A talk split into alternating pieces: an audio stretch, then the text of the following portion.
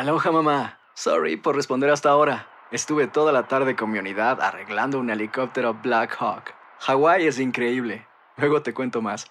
Te quiero. Be All You Can Be, visitando goarmy.com diagonal español. Hacer tequila, Don Julio, es como escribir una carta de amor a México. Beber tequila, Don Julio, es como declarar ese amor al mundo entero. Don Julio es el tequila de lujo original, hecho con la misma pasión que recorre las raíces de nuestro país. Porque si no es por amor, ¿para qué? Consume responsablemente. Don Julio Tequila, 40% alcohol por volumen, 2020. Importado por Diageo Americas, New York, New York. When something happens to your car, you might say,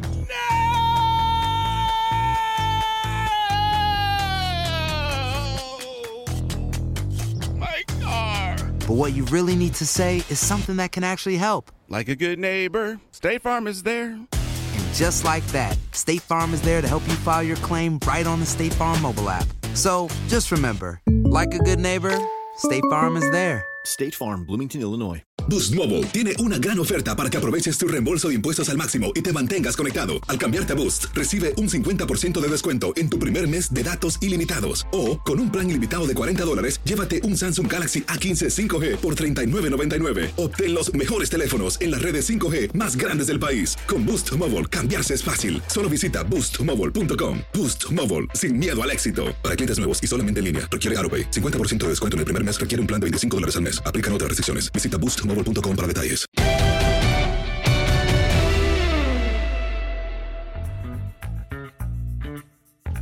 Bienvenidos, este es el podcast de los tres amigos. Aquí está listo ya Henry, ya está listo José Bicentenario, también su servidor.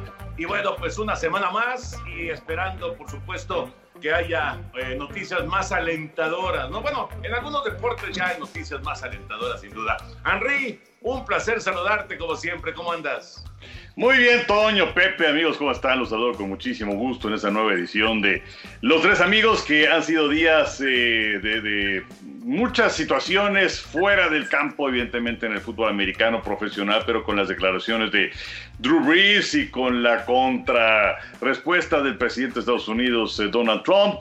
Eh, este asunto que todavía no se acaba de resolver. A cuatro años la historia se repite para la NFL. ¿Qué es lo que va a pasar con las declaraciones de Goodell? ¿Qué es lo que va a pasar con Colin Kaepernick? Y desde luego el béisbol de las mayores que está dejando ir una gran oportunidad. Efectivamente, aunque hay Pepillo, una nueva propuesta por parte de los dueños, aunque ya, ya dicen, eh, todavía no oficialmente, pero ya, ya apareció ahí que, que van a rechazar la oferta los, los peloteros, o sea que no se ponen de acuerdo. ¿Cómo estás, Pepillo? Muy bien, mi querido Toño, Enricón, qué gusto saludarlos aquí en el podcast de los tres amigos y pues sí, lo que, lo que platicas, Toño, y que surgió este lunes respecto a que aparecía una nueva luz de esperanza, ¿no? De, de llegar a un arreglo en las grandes ligas con una nueva oferta de la cúpula del béisbol, de la gran carpa, de una temporada de 76 juegos, de también hacer ciertas concesiones importantes en el aspecto económico, pero por lo que me comentas, mi Toño, se ve muy, muy difícil y sobre todo que la gente de grandes ligas quiere que si se llega a un arreglo sea ya muy rápido porque no están dispuestos a que en un momento dado la campaña terminara más allá del mes de octubre. Y además tiene lógica, ¿no? Por, por el clima en varias de las ciudades. Pero bueno, si quieren arrancamos con eso. A ver, Henry, la nueva propuesta que presentan los dueños eh, son por ahí de que 76 partidos. Seis. Uh -huh, así 76 es. partidos y un 75% de salario prorrateado, ¿no? Eso, esa es, digamos que, la, la base de toda esta eh, oferta que realizan los dueños. Así es, Toño, y serían 1.432 millones de dólares en salarios. Los jugadores ganan una campaña regular por ahí de 4.400 millones de dólares. Sería 989 millones directos al salario y 443 millones en dado caso de que haya playoffs. Eh, el béisbol de las mayores quiere terminar su temporada regular el 27 de septiembre y como decía Pepe, no se quiere que la postemporada se extienda más allá del mes de octubre. Le dieron a los eh, peloteros hasta el miércoles para responder, o sea, estamos grabando este podcast el martes, pero eh, pues todo hace suponer que los peloteros, como señalaba Pepe, no lo van a aceptar. aquí el, el problema, a diferencia de lo que hemos visto en el hockey, de lo que vimos también en el básquetbol. El el fútbol americano todavía está muy lejos, pero es que, eh, por un lado, se ve que se filtran las informaciones. En el básquetbol hubo silencio total hasta que aparecieron ya propuestas firmes y además de acuerdo el comisionado con el sindicato de jugadores. Aquí se ve que además están muy enojados unos con otros, que existe una gran animadversión entre los dueños y los peloteros. Y eh, creo que están dejando ir una oportunidad dorada de apoderarse del verano para que resurja el béisbol de las mayores, porque pues más adelante eh, cuando, eh, pues, eh, si, no hay temporada si esto se sigue alargando, pues va a llegar el 31 de julio, va a haber NBA, van a venir los playoffs en el básquetbol, en, el hockey también, y va a empezar también el fútbol americano colegial, y en septiembre llega la NFL, y el béisbol se murió en este asunto de, una situación totalmente de, egos enfermos. Fíjate que realmente, digo, se, murió, tienes toda la razón, y el problema es que no vaya a haber forma de revivirlo, Pepillo, de revivirlo el próximo año, de, que la gente eh, no, no eh, pues olvide un, golpe de estos, de, que por la lana, por los egos, porque tú no me caes bien y yo quiero tener siempre la razón, eh, que no haya temporada. Eh, ya, ya, ya lo vivieron en el 94, esto ya lo platicamos en otros podcasts, ya se vivió en el 94 y tardó mucho tiempo la gente en perdonar. Este golpe, si se da, si no hay béisbol, puede ser un golpe, híjole, no sé, de, por lo menos de, dos décadas para recuperarse. Definitivamente, mi la gente quedaría muy, muy lastimada en el sentido de que pues pusieron muy por encima eh, sus eh, pretensiones económicas sin pensar en la distracción y en la alegría que le brindan a los aficionados con jugar al béisbol. Entonces, sí, muchos, estoy seguro que muchos, muchos se alejarían de esto y pues son ya lo importante, varias intentonas, ¿no? Realmente que se ha tratado de, de recuperar el tiempo, de tratar de iniciar la temporada, no se llega a ningún arreglo. Eh, leía yo que que las ganancias que tuvo Grandes Ligas el año pasado fueron de cerca de 10 mil millones de dólares en esa temporada que se coronaron los nacionales. Y en este caso, si se llega, o si se llegara más bien a aceptar este plan de los dueños, pues por lo menos no perderían tanto, ganarían, dicen que de lo perdido lo que aparezca serían ganancias de cerca de 3 mil millones de dólares, que pues está bien en relación a no tener nada. bueno, eso sí. eso sin duda. El problema, eh, yo, creo que, y, lo decía ahorita Enrique, yo creo que el problema, eh, sí, claro que es económico, pero también es de egos, ¿no? Sí, sí, claro.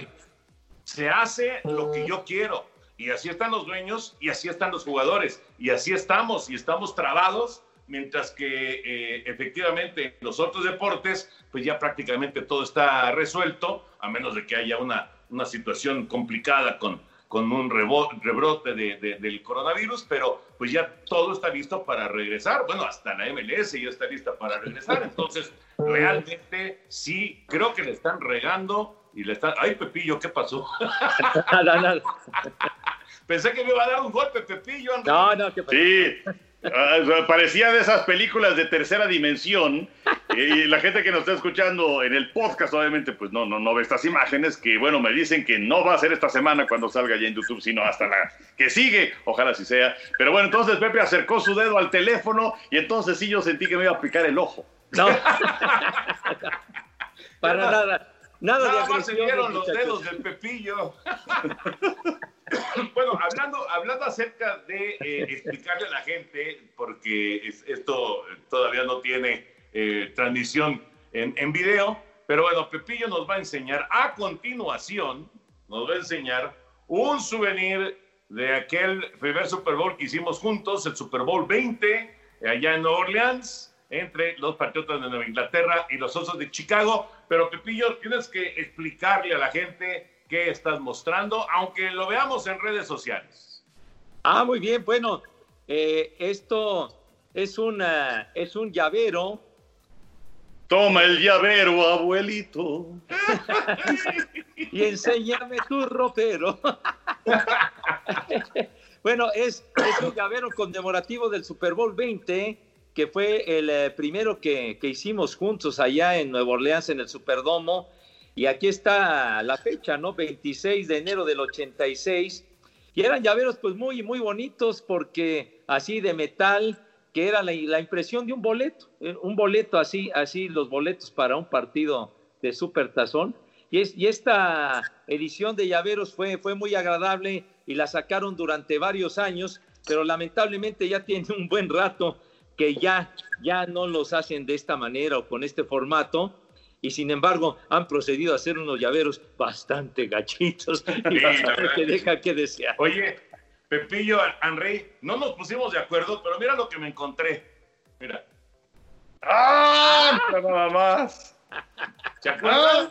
Sí, cómo no. También el Super Bowl 20. Es No, más, no, no, no, me voy a. Se, Ándale, se ve perfecto, lo vemos muy bien. El banderín. Muy bien. Es más, no me voy a quedar atrás, aguántenme tantito. Pongan unas caricaturas mientras.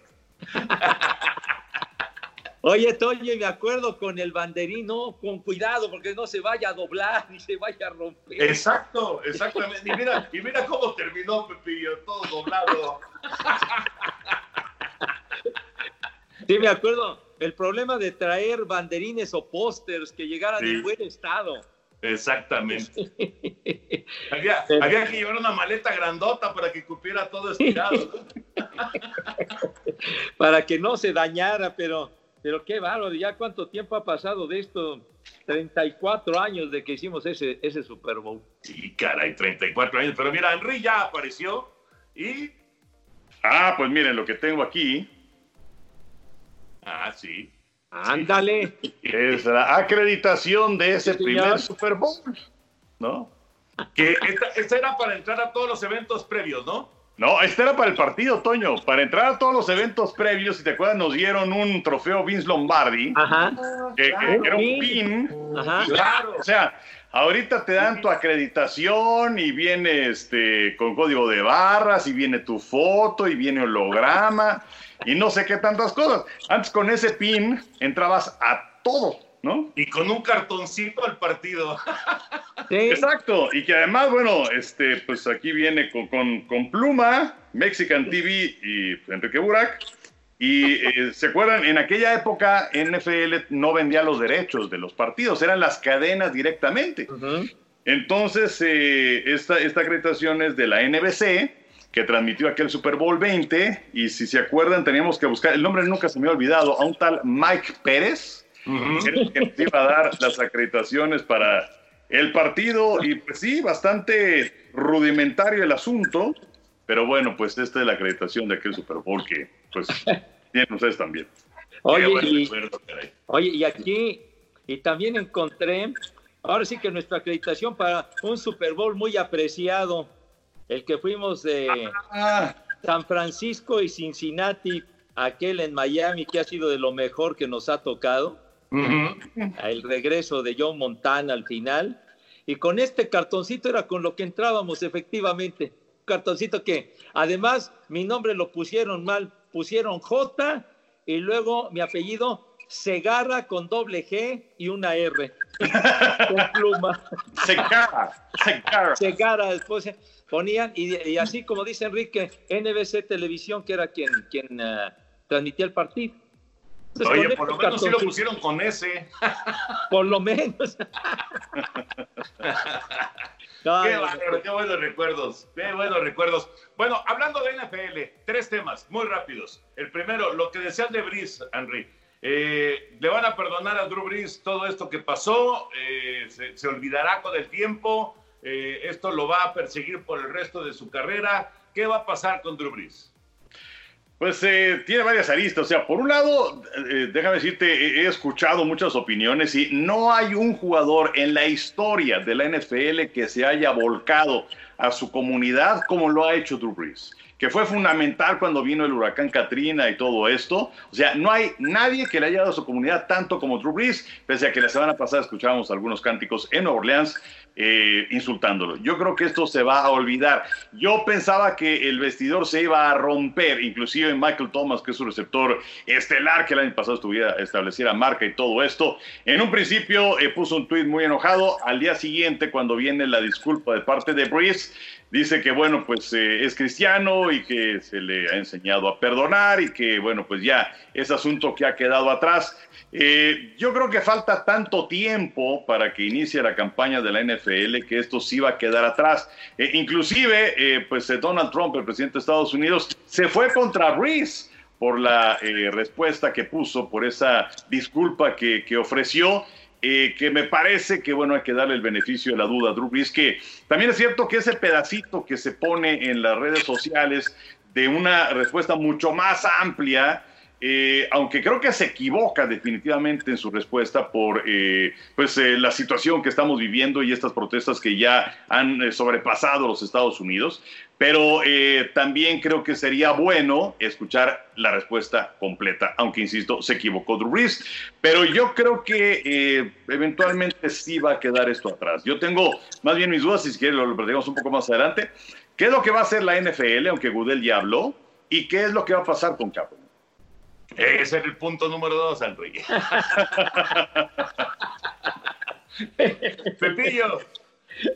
no, bueno, respecto al punto número uno, yo coincido con Enrique, se equivocó Drew Brees, porque, bueno, yo, yo recuerdo algo que, que, mi padre me, me, comentó y me llegó a decir en muchas ocasiones, en situaciones así por el estilo.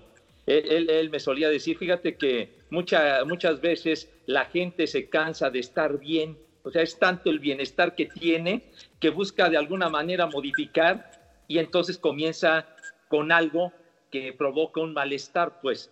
Y yo creo que eso fue lo que le sucedió a Drew Brees. Entonces no tenía ninguna necesidad de salir con una opinión de esta clase, sobre todo por los acontecimientos que ya de sobra conocemos.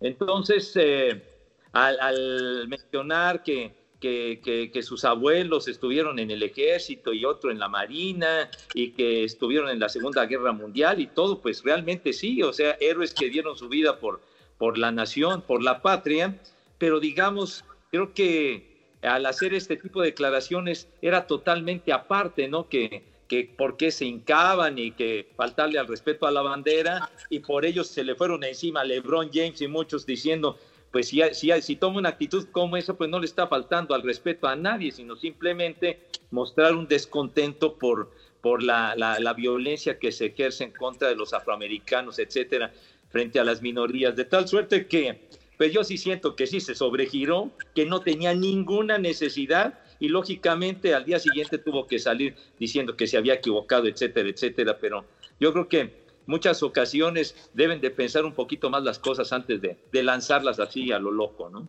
Yo no sé, no sé si estén de acuerdo conmigo. Él, él trató de verse muy patriota, ¿no? Pero, pero el, el, el, el concepto o el, o o alrededor de toda esta situación que se ha vivido, eh, no, vamos, el patriotismo no tiene nada que ver con el racismo, ¿no? El, patriotismo no tiene nada que ver o, defender tu bandera o defender tu himno, eh, etcétera, etcétera. No tiene nada que ver con eh, pues, cuestiones salvajes como la que se vivió en Minneapolis. Entonces, se salió de contexto, me parece, una, una cuestión que a lo mejor eh, hasta es positiva de, de, Drew Brees y se convirtió en algo completamente negativo, ¿no? Pero no fue inteligente, esa es la realidad. Él no fue inteligente y lo manejó muy mal. Qué bueno que después se retractó, qué bueno que por lo menos tuvo los pantalones para salir y, y, decirlo, aunque Trump le dio con, con un tubo, ¿no? Ahora, el punto número dos, Enrique, lo de Kaepernick, efectivamente. Eh, ¿Piensas tú, piensas tú, Pepillo, también que Kaepernick, con toda esta situación, él sigue entrenando todos los días, ¿eh? Todos los días se entrena y todos los días sigue con el sueño de regresar a la NFL. Con este momento que se vive, ¿algún equipo le dará oportunidad a Kaepernick, sí o no? Pues mira, hay que partir eh, para la respuesta de lo que dijo Roger Goodell, el comisionado de la NFL. Roger Goodell eh, salió el viernes, si no me equivoco, o como dirían los clásicos, si no mal me equivoco, eh, a través de las redes sociales con un mensaje en donde, pues, Roger Goodell, entre otras cosas, decía que están escuchando, que no habían escuchado. Eh, un empleado de la NFL eh, afroestadounidense, cuatro meses trabajar en la NFL, le dijo a Roger Goodell, bueno, lo que pasa es que nosotros ahora ya no somos liderazgo, anteriormente la NFL sí lo era. Y la NFL tomó ese papel de liderazgo después de los ataques del 11 de septiembre. Y la NFL tomó ese papel de liderazgo después de lo que sucedió en Nueva Orleans con Katrina. Eh, y esto fue parte de lo que convenció a Roger Goodell para, sin consultarlo con los 32 eh, dueños de la NFL, de equipos de la NFL, para salir con este eh, discurso que, vamos, me parece muy interesante. Nunca mencionó a Colin Kaepernick. Sí dijo que, bueno, pues ahora estaban escuchando, cosa que me parece que es muy, muy buena, pero vamos a ver si esto se traduce en los hechos. Eh, y en los hechos puede ser que le den una oportunidad real a Colin Kaepernick. Ahora, si ustedes fueran Colin Kaepernick, estarían deseosos de regresar porque en este momento, ¿qué equipo le estaría dando a Kaepernick la posición de coreback titular? Si ustedes tuvieran un equipo, y estamos hablando estrictamente de negocio, le darían a Kaepernick, que no saben cómo quedó después de la operación, que tiene cuatro años de no jugar en un partido, que también es cierto que viene, eh, que pierde la, titularidad con sus protestas del 2016, en fin, pero eh, había tenido una baja de juego importante. ¿Le darían un puesto como coreback titular? Vamos, en mi caso yo creo que no. Eh, y entonces la situación sería, ok, lo vamos a poner como coreback suplente, pero también cuántos equipos quisieran que los reflectores estuvieran en su coreback suplente y no en su coreback titular. Y si fueran ustedes Colin Kaepernick, eh, creo que estaría arriesgando mucho más. Creo que tiene más que perder que ganar, porque tiene 31, 32 años. Ok, le abres las puertas, lo colocas ahí como, como integrante de tu equipo. ¿Aceptarías ser suplente durante toda una temporada? O que se abra la posibilidad de jugar y que las cosas no te salgan bien y entonces que la gente diga, no, bueno, pues mira, tanto para esto, la verdad es que creo que él, eh, con toda esta situación, que ya se había enterrado, hay que decirlo, o sea, ya la gente ya se había olvidado de Colin Kaepernick. Ahora resurge porque además, eh, pues, eh, la, la, la, situación en la pelea de Kaepernick no era contra la bandera, ni contra la milicia, ni contra el himno, era contra la brutalidad policíaca. Y la única forma en la que tenía Kaepernick para que lo pelaran, bueno, era hacerlo durante el himno, que además, la primera vez que lo hace Kaepernick, se queda sentado en la banca, nadie lo peló. Fue un periodista el que le dijo, oye, se va a ver mal, estás en el himno y estás sentado, pon una rodilla en tierra, lo empezó a hacer y entonces a través de ese periodista se, empezaron a dar cuenta los demás de lo que estaba haciendo Kaepernick y entonces las cámaras ya lo empezaron a enfocar. Eh, total que bueno, yo creo después de esta larga apología, eh, yo creo que, que Kaepernick eh, donde está puede hacer más bien toda vez que ha resurgido toda esta situación y sobre la NFL eh, quiero ver qué es lo que sucede, porque sí hay muchos dueños que son de doble moral, y sí me acuerdo cuando eh, empezó aquella campaña eh, con Jerry Jones ahí, con sus brazos entrelazados con los jugadores de los vaqueros, y el dueño de los jaguares de Jacksonville también. Y después Jerry Jones dijo que a nadie se le vaya a ocurrir poner una rodilla de tierra durante el himno. Una tercera parte de los jugadores de la NFL son de color. ¿Qué es lo que va a pasar? Con todo esto que se ha levantado, ¿Lo podrá detener la NFL? Como no resolvieron ese asunto hace cuatro años, la historia los vuelve a visitar y ya ves qué ocurre. Y ya. Oye, oye, eh, este, ahorita que dijiste lo de Jerry Jones, es que le llegó una llamada telefónica muy, muy pesada, muy, muy pesada, y entonces tuvo que dejar de hincarse y, obligó a que ninguno se, se, hincara ya de los vaqueros de Dallas. Eh, mira, yo lo que pienso, si, si Kaepernick eh, quisiera convertirse en un activista social, que se convirtió, pues, pero, pero si quisiera ya ser de tiempo completo, ya no estaría entrenando todos los días para jugar americano. O sea, yo creo que sí tiene Pepillo ilusión Kaepernick de jugar. Ahora, tiene razón Enrique. ¿Qué equipo se va a echar el, el rollo, el boleto, la bronca de tener a Kaepernick ahí con todos los reflectores y, y- y además sin darle la titularidad. No sé, a lo mejor un Jacksonville que, que podría llegar a pelear el puesto titular ahí en, en Jacksonville, pero en, en todos los demás pues, está muy difícil que pueda ser el coreback titular, ¿no? Sin embargo, eh, yo creo que, eh, no sé, podría ser un arma de doble filo, sí, para, para un equipo, pero yo también creo que, que, eh, muchos le aplaudiríamos a ese equipo si contratara a Kaepernick, ¿no?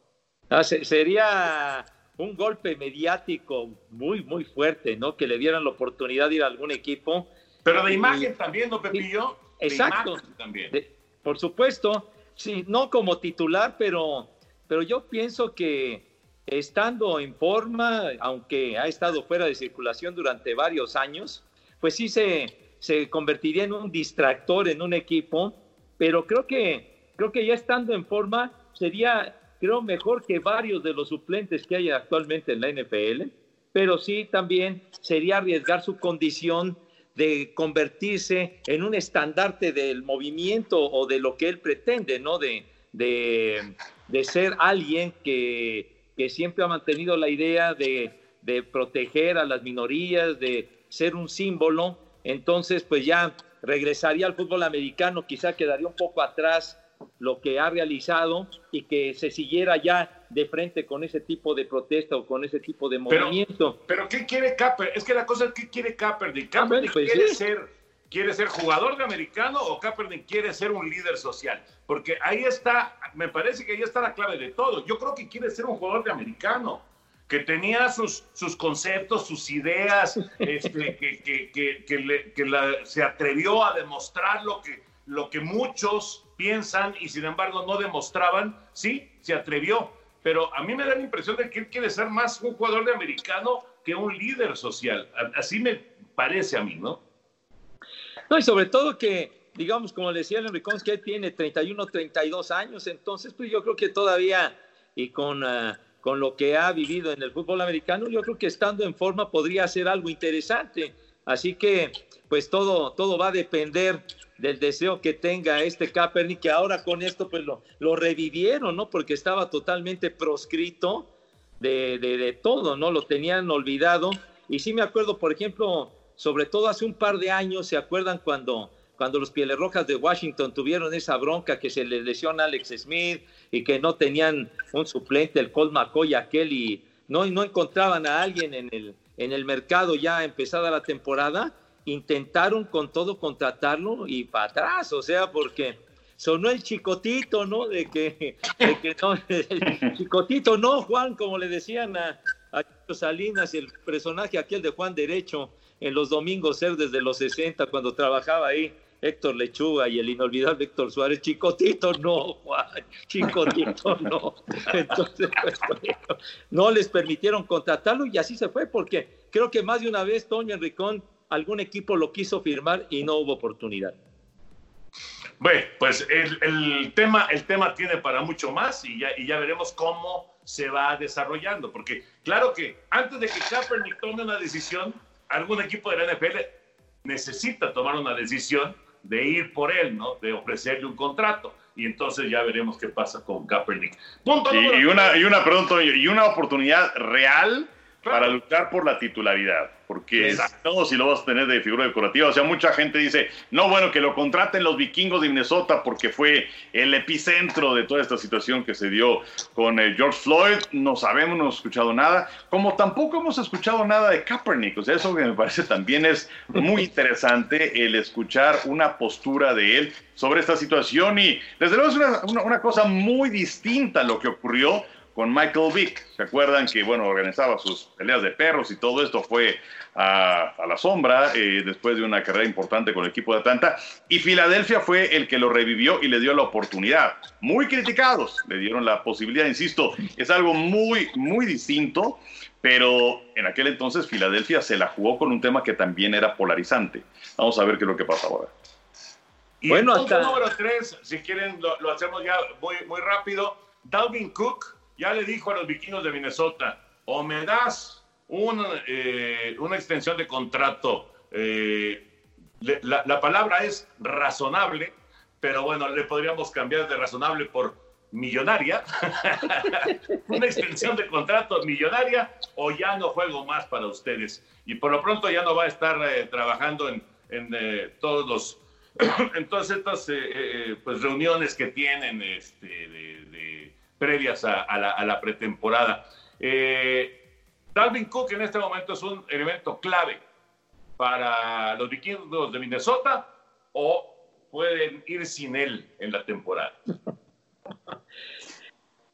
Yo creo, sí, no, yo creo que necesitan darle esa extensión a como de lugar, llegar a un arreglo, porque Cook es un jugadorazo, la verdad, es el, es el hombre clave en la ofensiva terrestre. Se fue Adrian Peterson en su momento, y ¿quién llegaba? Llegó precisamente Dalvin Cook, que, me acuerdo fue un trancazo como novato cuando, cuando los vikingos se quedaron en, en la antesala del Super Bowl, aquella aquella final que perdieron, que fuimos a transmitir a Filadelfia aquel domingo por la noche y, y Dalvin Cook como novato empezó tumbando caña y vino una lesión importante en la, en la primera parte de la campaña que ya después no pudo regresar, pero ya estando de tiempo completo es un hombre fundamental en la ofensiva de los vikingos de Minnesota. Yo pienso que, que no pueden ir sin él. Definitivamente creo que lo deben de firmar y llegar a un arreglo eh, claro, que sea conveniente para el equipo y para él, pero, pero es un jugador clave para mí.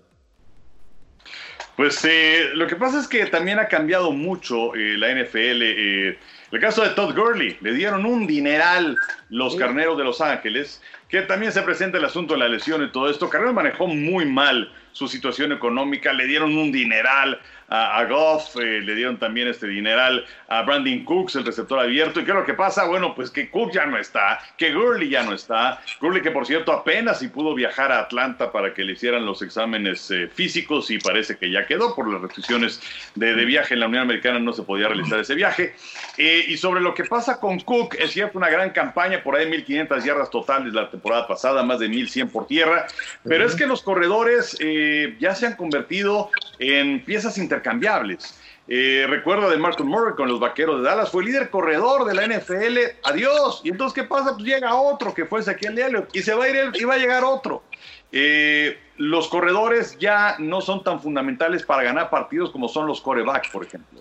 Eh, entonces, ¿qué es lo que aspira Cook? Pues un contrato más, más o menos razonable. Ahora el modelo para muchos es lo que le dieron las Panteras de Carolina a Christian McCaffrey.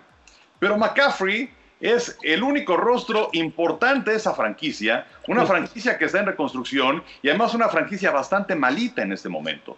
Entonces, eh, yo lo que creo es que pues eh, Cook se va a tener que, aplacar porque si no se va a producir el mismo fenómeno de Melvin Gordon, que eh, no quería mantenerse con el equipo de los cargadores mientras tuviera ese contrato, que fue lo que hizo, se sentó varias semanas, finalmente regresó y ahora lo tenemos en Denver.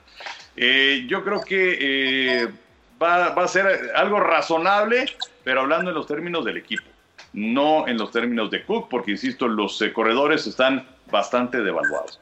Tienes toda la razón. Fíjate que yo, yo veo exactamente, y, lo iba ya a comentar, ganaste el comentario, Henry, yo veo el mismo caso de Gordon. Yo creo que va a arrancar la campaña y que Cook va a estar en su casa que no, no va a, arreglarse porque el dinero que quiere Dalvin Cook está muy lejano a lo que quieren ofrecer los vikingos de Minnesota. Y efectivamente, antes, en, no sé, en los 70s, en los 80s, eh, el corredor era fundamental. En los 90 se empezó a darse la transformación y luego ya llegó el nuevo siglo y efectivamente los corredores siguen siendo importantes, evidentemente, pero ya no es lo mismo. Esa es, esa es una realidad. Ahora, eh, un tipo como McCaffrey, que Cook también lo puede cumplir, no solamente te da como corredor, también te da como receptor, ¿no? Y eso, y eso te ayuda muchísimo. También Cook es más o menos bueno como, como receptor, no tanto como McCaffrey, pero es, es eh, bastante, bastante bueno. Oye, pero lo de, lo de McCaffrey es un caso tan especial, ¿no? Porque apenas la temporada anterior, el tercero en la historia en tener una temporada de mil yardas por tierra y por aire, o sea que era algo que pues Roger Craig y Marshall Falk eran los únicos en la historia, pero el tipo se las gasta en serio, por eso le dieron un, un gran contrato. Y bueno, tienen razón ustedes, el, el fútbol americano profesional en la actualidad es un auténtico circo aéreo, ¿no? Son ofensivas de pases y pases y pases y pases. Quizá, quizá yo, yo piense más en una ofensiva más balanceada con un corredor, pero, pero yo creo que sí, es muy importante que lo firmen a Cook, definitivamente. Ahora, los Titanes de Tennessee nos dieron un, eh, pues un, recuerdo de la, vieja guardia del NFL, ¿no? En el, en el playoff de la, de la campaña anterior y fue, fue muy agradable ver a Henry y ver cómo ah, hacían esa, esas ofensivas largas y sostenidas con el ataque terrestre. Señores, para terminar, ya para, para despedirnos, un, eh, pues ya saben, un, recuerdo que siempre pues es bonito. Y yo les quería preguntar en esta ocasión, y si quieres empezamos contigo, Henry, de los estadios, que has estado en muchos estadios de Juegos Olímpicos, de, eh, series mundiales, de Super Bowls, etcétera, eh, de mundiales de atletismo, etcétera, etcétera, etcétera. ¿Cuál es el estadio?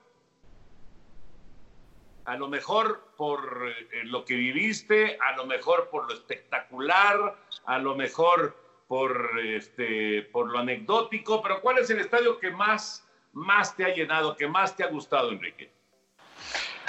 Ay, Toño, este. Muy buena pregunta. Y, nunca podemos salir con una respuesta nada más.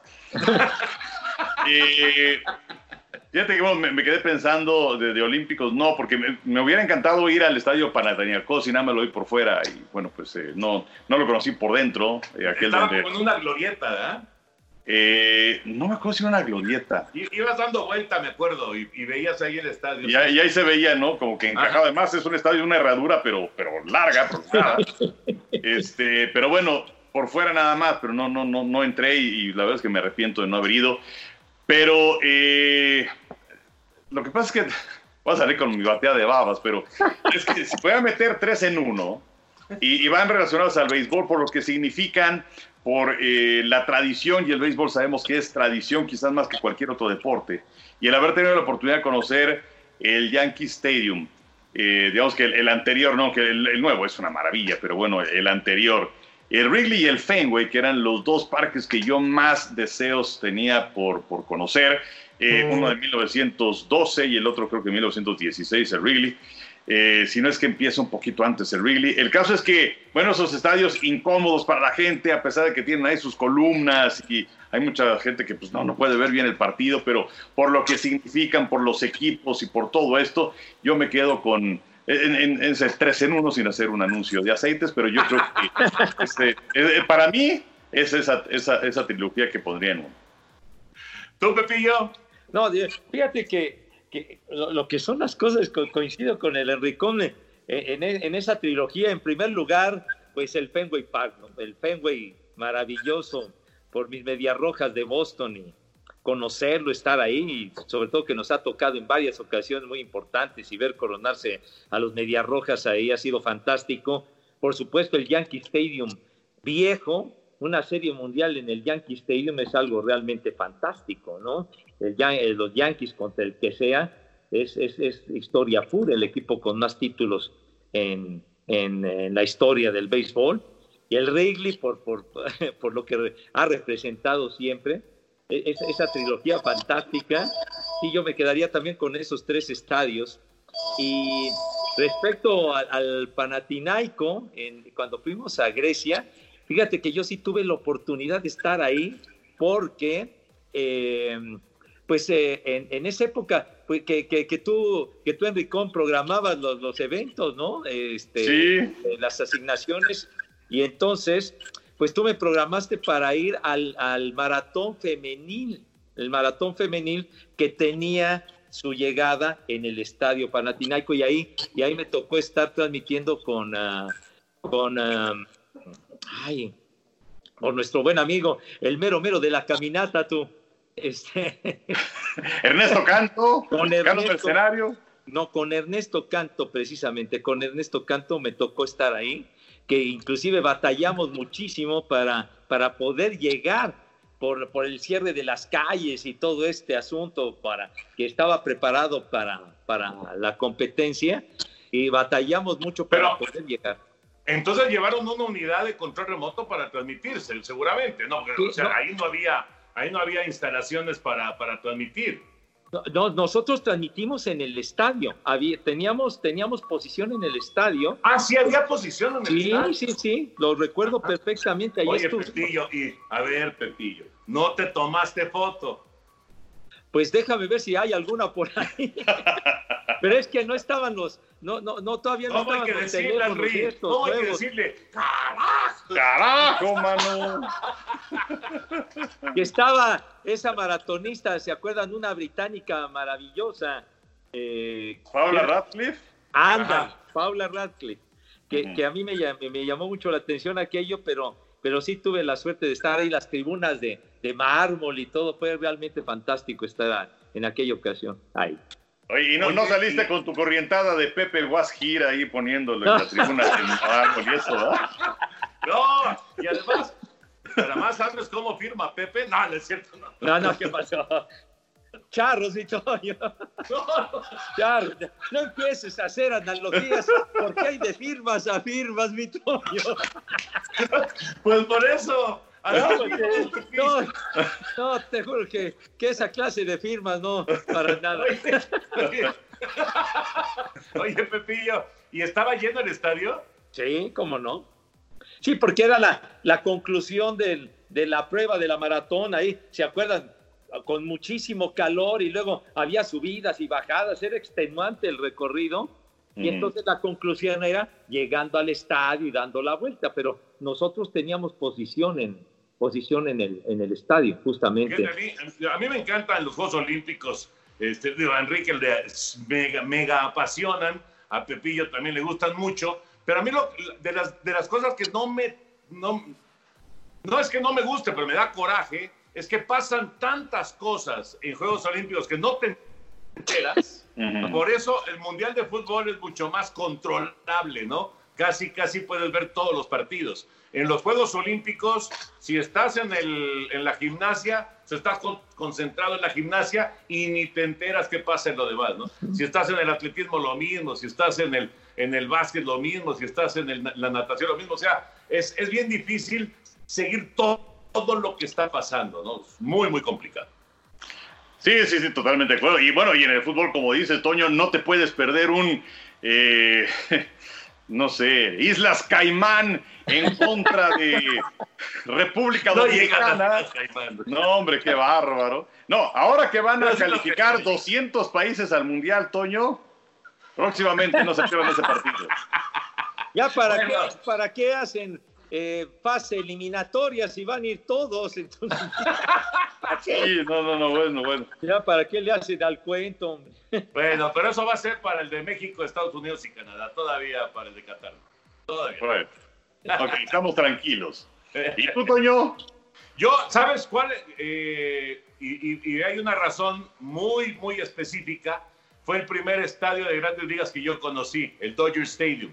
Después conocí el de los Serafines, que también es muy bonito, por cierto, y además está pegado a Disneylandia y eso también Claro. tiene su, su encanto y, y- y lo tiene más si eres un chavito que, que va por primera vez a, a ese estadio, ¿no? Pero bueno, la primera vez que yo fui a un, a un estadio de béisbol fue al Dodger Stadium.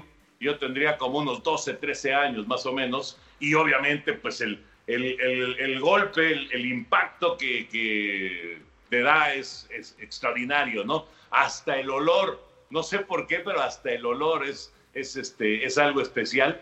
Y, de ahí, pues ya me quedó e- ese encanto por el Dodger Stadium, realmente. Y ya, bueno, ya después vino la época de, de la Fernandomanía y etcétera, etcétera, y de tantos partidos transmitidos en Los Ángeles, tantos transmi- transmitidos de los Dodgers, tanto en, estudio como, como ahí, y luego las series mundiales, en fin.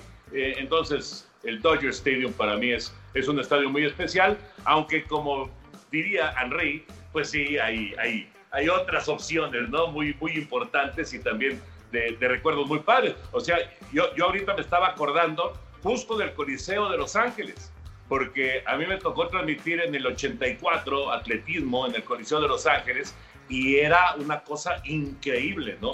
Ese mega monstruo y, y en, y en- y en una competencia que no era precisamente de, de fútbol americano, sino era una competencia de, de, de at- bueno, era una serie de pruebas de atletismo y también fue muy espectacular. Y uno que siempre que siempre tengo en, en el recuerdo es el Skydome porque es el primer estadio, bueno, un hotel dentro del estadio es increíble, ¿no? Y luego el, el techo retráctil fue el primero, en fin, también el Skydome me parece que es un, un, estadio muy, muy particular. Pero bueno, señores, qué gusto de saludarlos como siempre. Igual. Henry, abrazo grande, José Bicentenario, cuídate mucho. Gracias, mi Toño. Mi Toño Enricón y gracias a todos por acompañarnos en el podcast de los tres amigos y seguiremos sacando memorabilia de, de nuestras correrías en tantos años de chamba. Bueno, abrazote grande para los dos y para todos ustedes amigos por acompañarnos aquí en el podcast de los tres amigos y nos saludamos la próxima semana.